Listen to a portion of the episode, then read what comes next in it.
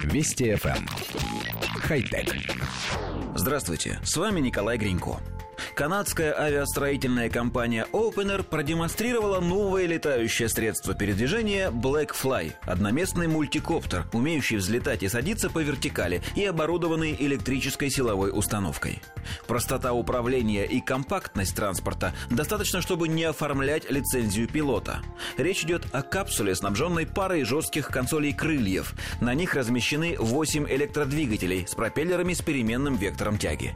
Характеристики устройства близки к параметрам крупных коммерческих мультикоптеров, так что к гражданской авиации оно относится весьма условно. Невзирая на это, авторы Blackfly трижды продублировали все узлы и дополнили конструкцию страховочным парашютом. Капсулу пилота они сделали герметичной и в виде лодки, поэтому аварийное приводнение должно добавить человеку шансов на выживание. Уже проведено более тысячи тестовых запусков и испытания продолжаются. В компании обещают выпустить новинку в 2019 году по стоимости, сопоставимой со спортивным внедорожником. Коллектив редакции нашей программы никак не разберется в деталях.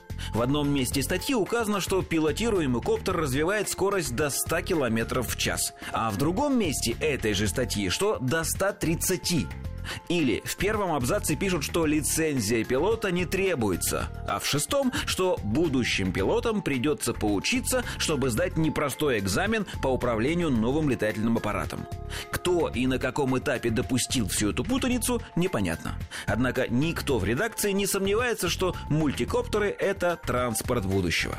Когда-то мы надеялись, что на смену самолетам и вертолетам придут какие-нибудь летающие тарелочки, но оказалось, что лучше всего на эту роль подходят небольшие гибриды тех же самых самолетов и вертолетов – мультикоптеры.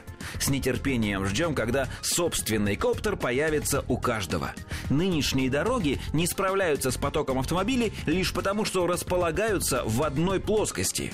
У летающего транспорта есть третье измерение – высота, и это сразу же решит проблему пробок.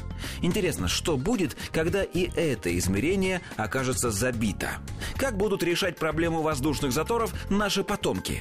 Мы, конечно, надеемся, что к тому времени пробки совершенно исчезнут. Хотя... Вести FM. Эм. Хай-тек.